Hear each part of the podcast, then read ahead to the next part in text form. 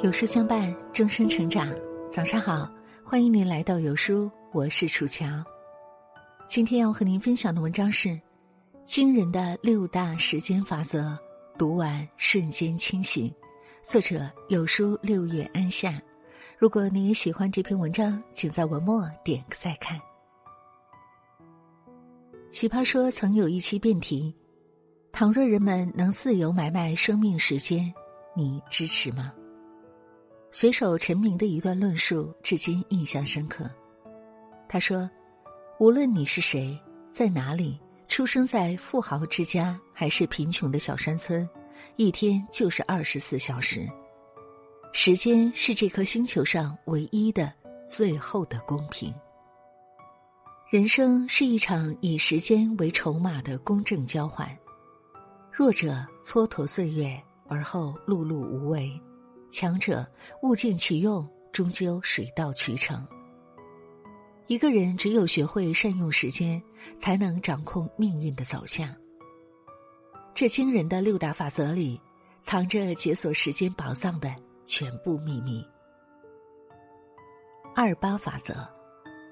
有人说，人这一生就是麻烦堆着麻烦，事情追着事情。如果执着于将每件事做好，很容易陷入低效循环。二八法则指出，百分之八十的产出或结果，往往来自百分之二十的输入或行动。生活无需面面俱到，将注意力集中在最核心的百分之二十上，就足以掌控全局。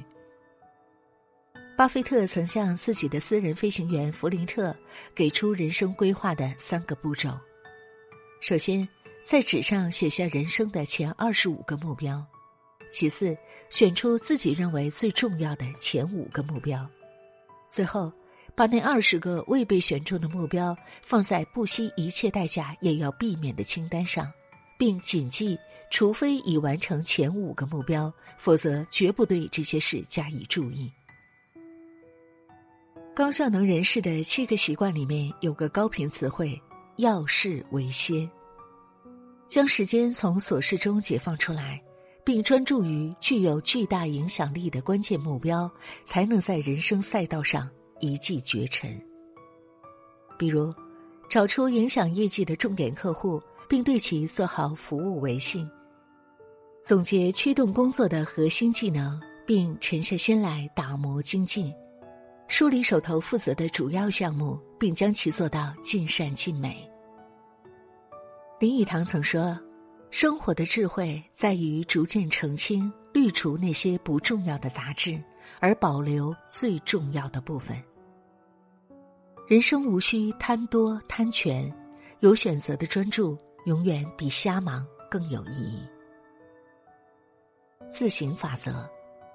一位学生向导师吐槽：“我整天在实验室泡着，可为什么从来不出成果？”导师问。白天你在干什么？学生说：“我在做实验。”导师又问：“晚上呢？”学生回答：“也在做实验。我每天五点起床做实验，一直到晚上十二点才会休息。”导师笑了笑说：“那么你什么时候在思考呢？”学生目瞪口呆，答不上来。是啊。自己一直忙着做实验，却不整理分析数据，怎么可能会有进展？不禁想起《穷爸爸富爸爸》一书中提到的老鼠赛跑陷阱。转轮上的小老鼠蹬着毛腿儿拼命的奔跑，却浑然不知，拿到奶酪的正确方式是向上跳一跳。好比许多人。只顾一味追逐，却忘了停下来审视、回顾自己的所作所为，结果往往就是无效努力、重复犯错，在平庸的道路上一去不返。《终身成长》一书中有个公式：反思加痛苦等于进步。人生是一场无法抗拒的前进。只有频繁查缺补漏，才能在前路行稳致远。有位名人曾说：“我和别人比没有特别大的优势，那我的优势是什么呢？是勤于复盘。他接着解释，自己习惯于回顾过去的工作，并想清楚这是不是正确的路径。不要用战术上的勤奋掩盖战略上的懒惰。真正的强者，无一不是在自省和内驱中蜕变成熟。方圆法则，曾在网上看到麦当劳员工工作手册，里面对时间有着极度苛刻的规范，比如炸牛肉饼要四分钟，鸡翅六分钟，麦乐鸡三分半，鸡腿四分半。东西炸好后。后厨人员要马上放到滤网上四到七秒，因为不到四秒会比较油，超过七秒吃起来会比较干。诸如此类还有很多，不由得感慨：难怪小小的炸鸡店能席卷全球。将规则制定精细到如此程度，大到企业，小到个人，必然有所成就。正所谓，守住规矩，才能守住人生。除了设定目标，最好再配置相应的实施计划以及行为规范，如此才能让时间更加可控。曾国藩的一生便是将规矩践行到了极致。他给自己定下了日课十二条，涵盖作息、用餐、读书、工作、运动、言行等方方面面，而且日课内容十分细致，包括起床时间。读书页数、书籍类型、写字时长等等都有量化要求。他靠着遵循这些规范，一点点打磨、提升自己，硬是从一个呆头呆脑的笨小子，最终成为了千古完人。说到底，人总是有惰性的，不给设定规则，很容易得过且过，虚度时光。试着做自己人生的规划师，给重要的时间下达 KPI。在规则中前进的确很累，但只要坚持下去，步步为营，终会收获一个更加优秀的自己。韵律法则，看过这样一段视频：茫茫的非洲草原上，猎豹在追捕四散的羚羊，可它自始至终只会盯着一只。哪怕奔跑途中有其他羚羊更近，也会视若无睹。其实，并非非洲豹不懂变通，而是他知道羚羊的奔跑速度并不比自己慢多少。如果轻易更换目标，只会白白的浪费体力，倒不如稳住节奏，反而更容易成功。猎豹的智慧，正是运力法则的体现。培养适合自己的节奏。不轻易放下手头正在做的事情，去干另外一件完全不相干的事情。持续专注，不断深耕，往往能获得意想不到的成效。深度工作中就介绍了一种非常实用的闭关法：设立一个封闭的时间段，关掉手机、邮件、QQ、微信等，屏蔽一切外界杂音，然后去处理具有挑战性的事项。并争取尽快突破。作家余华在写作时就习惯于独处，有时甚至要把自己锁在书房，隔绝一切声音。迪士尼 CEO 罗伯特·艾格常年四点半起床，因为在这段不被打搅的时间里，他能更好的思考，按照实际情况制定一份合理、容易实践的日程计划，留足专注时间。保证节奏，减少无谓的干扰。当然，也不要随意打断其他同事的工作，这样才能让整个团队保持高效输出。精简法则，任正非曾给华为管理层定下了一条铁律：每增加一段流程，要减少两段流程；每增加一个评审点，要减少两个评审点。因为在他看来。多余流程会带来复杂性，必须持续简化。的确，工作的困难度往往和步骤数量成正比。流程越冗杂的项目，执行时间往往越长，也越容易徒增内耗。很多时候，少一些步骤要求，反而会节约时间，提升效率和质量。